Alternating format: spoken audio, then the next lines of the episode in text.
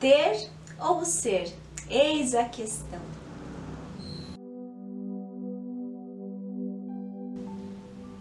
E por que não os dois? Por que não ter e ser? Não precisa ser ou, pode ser e. Porque o nosso ter se soma ao nosso ser.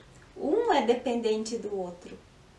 Quando nós começamos nesse caminho de autoconhecimento, nesse caminho mais, uh, mais sintonizado com a, o nosso lado espiritual, uh, às vezes nós somos levados a, a acreditar que ter, ter questões materiais, dinheiro, posses, seja lá o que for, é ruim, é errado, é feio. Algumas, algumas vertentes nos dizem que nós precisamos abnegar de tudo isso para ser feliz. E não é errado, é o que essas vertentes acreditam. Talvez isso faça sentido para eles. Mas o que eu quero dizer é que nós precisamos, eu entendo, né, conforme o que eu refleti, conforme o que eu tenho vivenciado, que é extremamente possível e inclusive necessário nós termos e sermos, unindo, colocando os dois juntos. Nada está separado. Tudo está junto, convivendo em união e faz parte do nosso ser.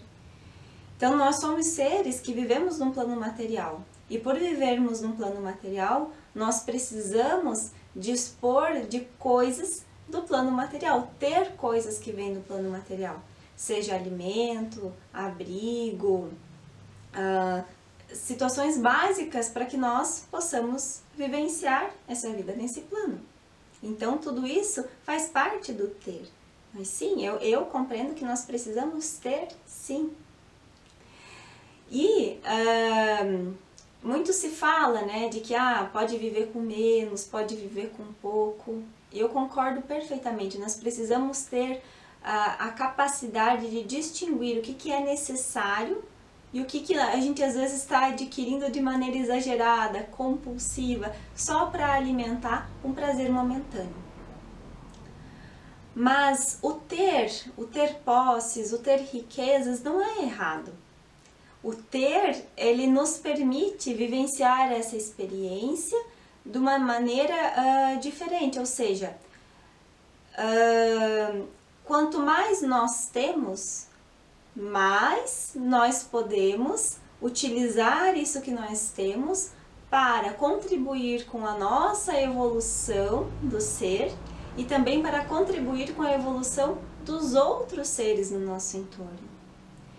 Eu parto do princípio que uh, se nós temos, por exemplo, mais dinheiro, é porque com esse dinheiro a mais que nós temos, quando comparado talvez com outra pessoa, nós uh, utilizemos ele para que nós possamos nós evoluirmos, nós crescermos como ser humano e também contribuirmos para o crescimento do todo. Então, quando eu olho sobre esse aspecto, eu percebo que ter não é ruim, desde que ele seja direcionado para a evolução do ser. Por isso que ter e ser vivem em, em conjunto, vivem juntos e não separados, como às vezes a gente acredita.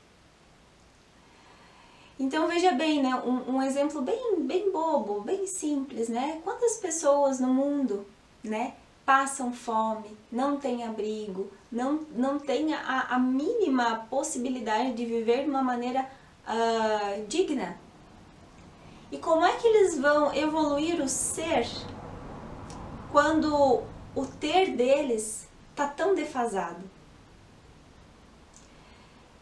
E ao mesmo tempo, como que uma pessoa talvez extremamente rica, com muitas e muitas e muitas posses, que só pensa no ter, vai conseguir desenvolver o ser? Entende que é necessário, como tudo na vida, ter esse equilíbrio para que nós possamos, com consciência, utilizar esse ter para a evolução do ser e utilizar o ser para contribuir com a evolução do ter. Talvez vocês nunca tenham pensado nisso e talvez eu também não de uma maneira assim tão profunda. Mas nesse momento foi necessário nós termos esse olhar para que nós compreendamos o quanto que os dois são importantes. Os dois integram o nosso desenvolvimento e a nossa experiência humana nesse plano. Então, agora integrando o nosso ter e o nosso ser, eu convido vocês e eu a vivermos essa experiência de maneira integrada, utilizando o ter a favor do meu ser e de todos os seres. E que vocês também utilizem aquilo que vocês têm a favor de vocês e de todos os seres. Desejo que vocês estejam em paz, desejo que vocês sejam muito felizes e agradeço imensamente pela oportunidade de termos essa troca. Um grande beijo, fiquem com Deus e até a próxima!